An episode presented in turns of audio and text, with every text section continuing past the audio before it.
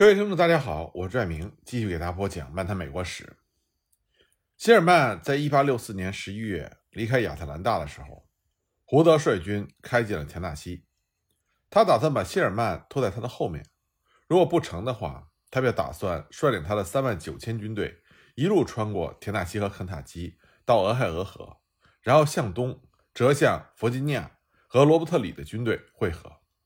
为了实现这个目标，他需要行军七百英里，在田纳西打败托马斯率领的北军六万人。那么，首先呢，就是要打败驻扎在普拉斯基附近的由约翰斯科菲尔德指挥的两个能征善战的军。十月十九日，胡德率领他的缺乏冬季作战装备的军队，这时候他的几千名士兵因为鞋子破旧，两周以来一直几乎赤脚行军。那么，由弗雷斯特的骑兵开路向北挺进。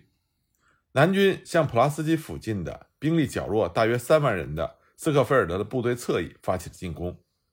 斯科菲尔德向离纳什维尔仅四十英里的哥伦比亚的达克河退却。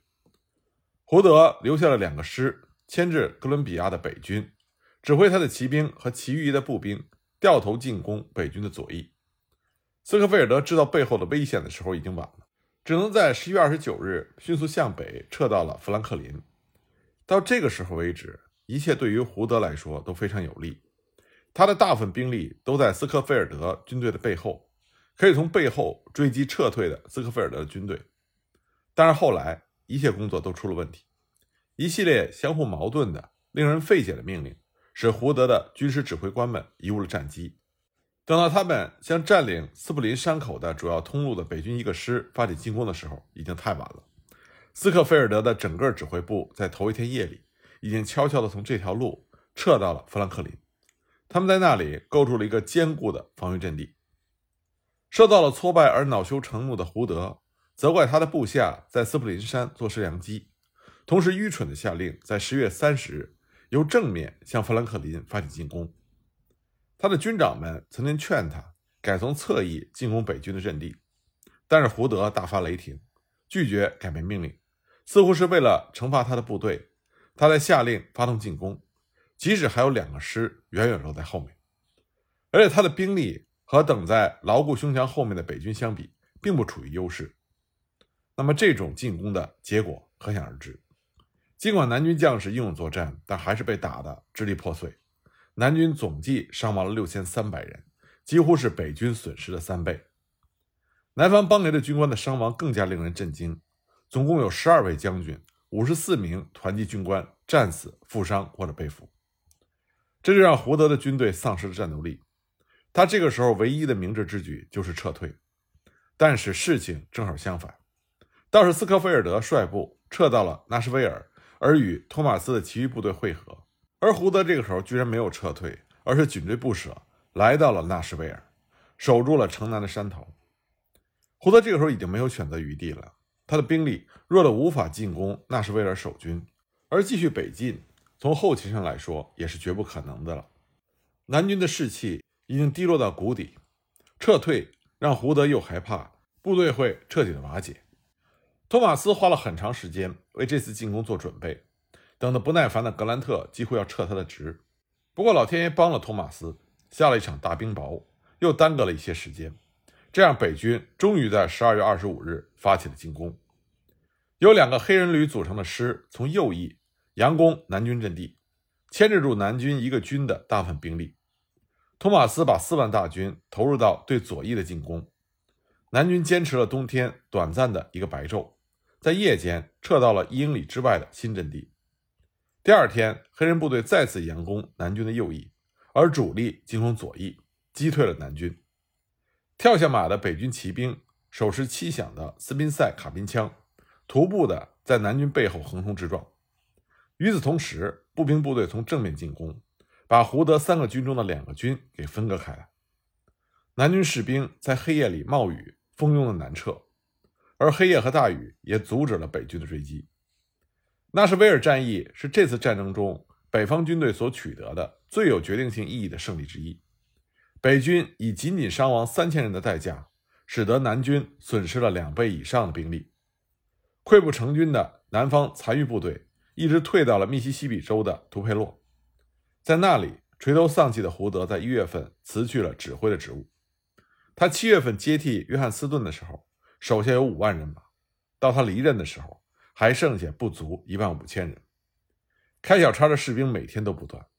从实际意义上来讲，南方的田纳西军已经彻底覆灭。胡德军队覆灭的时候，恰恰碰上从宪法上废除蓄奴制所采取的最后一个步骤。同年六月，由于民主党人的反对，第十三条宪法修正案没有能够在众议院通过。到了十二月，林肯敦促民主党暂时撇开党派偏见，和共和党一起通过这一修正案。下届国会由于共和党占有四分之三的多数，将会轻而易举地通过这一修正案。总统为此准备在1865年3月4日要求召开新国会特别会议，但是他主张让这个历史功绩应该由两党共同提出的法案来完成。当修正案在一月份提交众议院的时候，政府在议院中积极活动，游说了十几位民主党人放弃投反对票的立场。某些民主党人积极响应，一位纽约州的众议员提醒他所在的民主党注意，民主党在上一届选举中遭到失败，就是因为民主党不愿意摆脱蓄奴制的僵尸。但是大多数民主党人看来还是铁了心，像戴维斯那样，为了维护过去而要在战壕中奋战到死。一直到一月三十一日表决之时，没有人能够准确地预计出这次表决的结果。由于开始的几位民主党国会议员。投了赞成票，紧张的共和党人的面孔放松了。八十名民主党议员中有十六名投了赞成票，还有八名自动缺席。投票的结果一百一十九票对五十六票，正好比规定通过这个修正案所需的票数多两票。表决结果公布之后，国会里出现了历史上从来没有过的热烈欢庆的场面，议员们欢呼雀跃，互相拍着肩膀。得意洋洋地向同僚们大声祝贺，旁听席上的黑人听众相互拥抱，激动得热泪盈眶。而这些参加庆典的黑人，是这场战争产生的伟大变革的例证。直到1864年，黑人是从来不准进入国会旁听席的。到了1865年，黑人不仅进了国会旁听席，而且第一次被邀请出席白宫招待会。联邦在1864年到1865年的法规。禁止联邦法院以种族理由拒绝证人出庭，禁止哥伦比亚特区的有轨电车搞种族隔离，并且废除了1810年一条禁止黑人递送邮件的法律。北方的一些州和城市在战争期间或者战后不久就取消了公共交通中的种族隔离。北方的有些州曾经制定不给黑人某些公民权的法律，但是在1863年到1866年之间。相继废除了这类种族歧视性的法律，在一些黑人没有选举权的州，对宪法修正案举行了公民投票，颁布了黑人选举权。改革最生动的标志，大概要算1865年2月1日发生的事件了。在那一天，首席大法官萨蒙蔡斯批准了马萨诸塞州的约翰洛克到美国最高法院去任出庭律师。这件事情不寻常的意义。在于洛克，他是一名黑人，是蔡斯的前任，在八年前宣布没有美国公民资格的种族的一名成员。在国会通过第十三条宪法修正案之后的三个月里，除了一个州以外，所有北方州的议会都批准了这个修正案。马里兰、密苏里、西弗尼亚议会，再加上亲联邦的路易斯安那和田纳西的临时议会，都批准了这个修正案。只有新泽西、肯塔基。和达拉维尔这些在麦克莱伦1864年竞选中获胜的州拒绝批准宪法修正案，而其余原来加入南方邦联的诸州也在1865年的秋季批准了草案，作为他们根据安德鲁·约翰逊的重建政策重返联邦的条件。1865年12月，第十三条宪法修正案正式成为美国宪法的组成部分。蓄奴制这个曾经威胁美国存在的。让他经受了诸多痛苦折磨的制度，终于不复存在了。一八六五年初，南方邦联显然正在崩溃。北卡的州长泽布伦·万斯和乔治亚州的州长约瑟夫·布朗加强了对李士满政府的反抗。当罗伯特里的衣衫褴褛的士兵在严寒中瑟瑟发抖的时候，范斯专为他的北卡军队保存下来九万两千套军服和大量的皮革用品和毯子。军队中逃兵的比例的上升到了令人吃惊的程度。到了1864年底，南方军队花名册上的四十万士兵中有一半以上已经脱离了部队，其中大多数是逃兵。布雷加德将军承认，逃兵已经成了南方的一种流行病。在冬季的一个月里，士兵开小差，让北弗吉尼亚军队丧失了接近百分之八的战斗力。内战中，双方军队中的逃兵的比例都很高。确切的数字很难统计，因为一方面记录不完全，而另外一方面也很难区分哪些是逃兵，哪些是由于各种原因经过批准或未经批准临时离队的士兵。看起来大约有二十万的北方军士兵开小差，他们中有八万人被捉回了部队，有一百四十七人被处决，至少有十万四千名南方军的士兵逃跑，其中有两万一千人被抓回了部队。由此看来，逃兵数。将近北方部队人数的百分之九点六，而南方部队人数是百分之十三。到了一八六四年秋天为止，双方的逃兵比例一直差不多。一八六四年到一八六五年的冬季，南方士兵的逃跑流行病提高了南方军队在整个战争中的逃兵比例。饥饿、寒冷、前线的悲惨遭遇和家乡亲人们的悲惨处境，这就成为了很多士兵逃跑的原因。成千上万的南方士兵是在收到他们妻子的来信之后逃跑回家的。像1864年12月，一位南方士兵的妻子在信中是这么写的：“我们家里除了一点粗面以外，什么吃的也没有了。快想办法回来帮助我们安顿一下，然后你再回去。如果你不早点动身，回来也没有用了。我们全家就要到那边坟场的园子里去和你我的母亲相会了。”在战争的最后几个月里。南方士兵逃跑的最主要原因是，他们认为我们的事业毫无希望，再做进一步的牺牲毫无意义。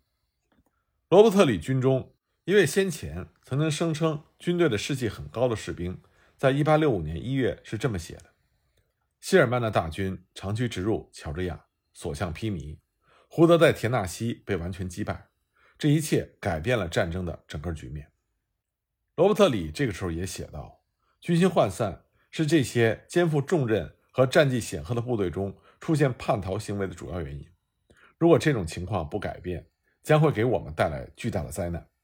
一个晚上就逃走几百人，可是我不知道怎么才能制止他们。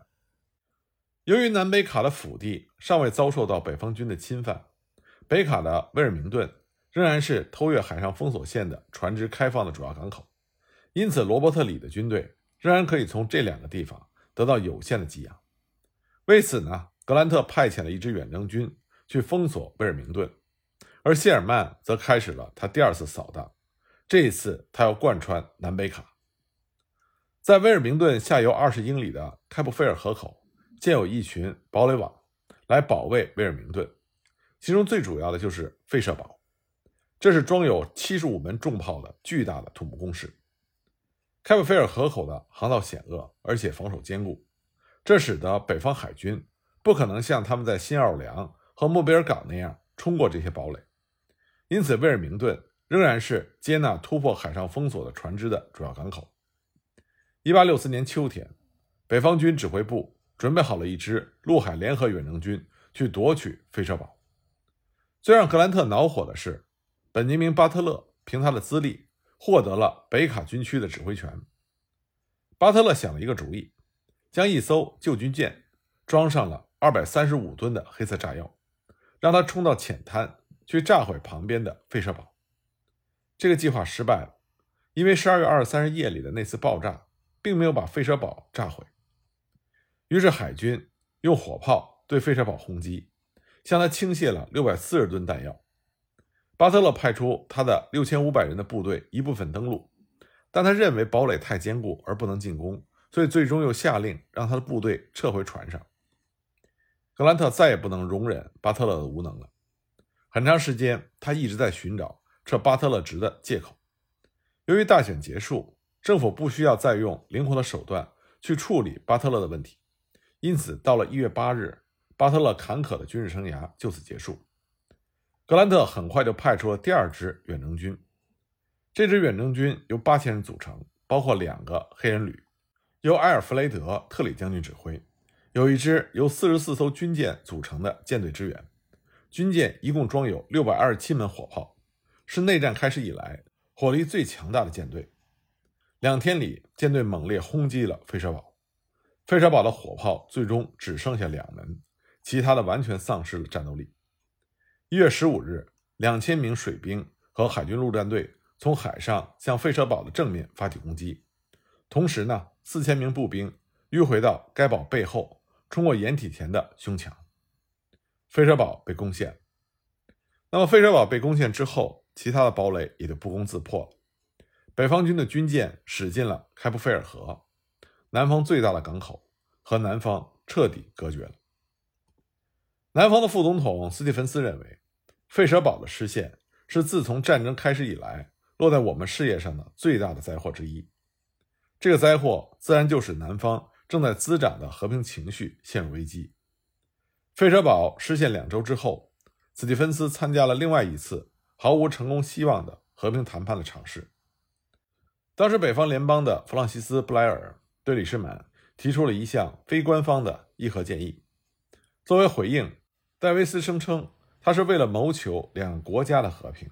委任了由斯蒂芬斯为首的三名专员和北方代表会谈。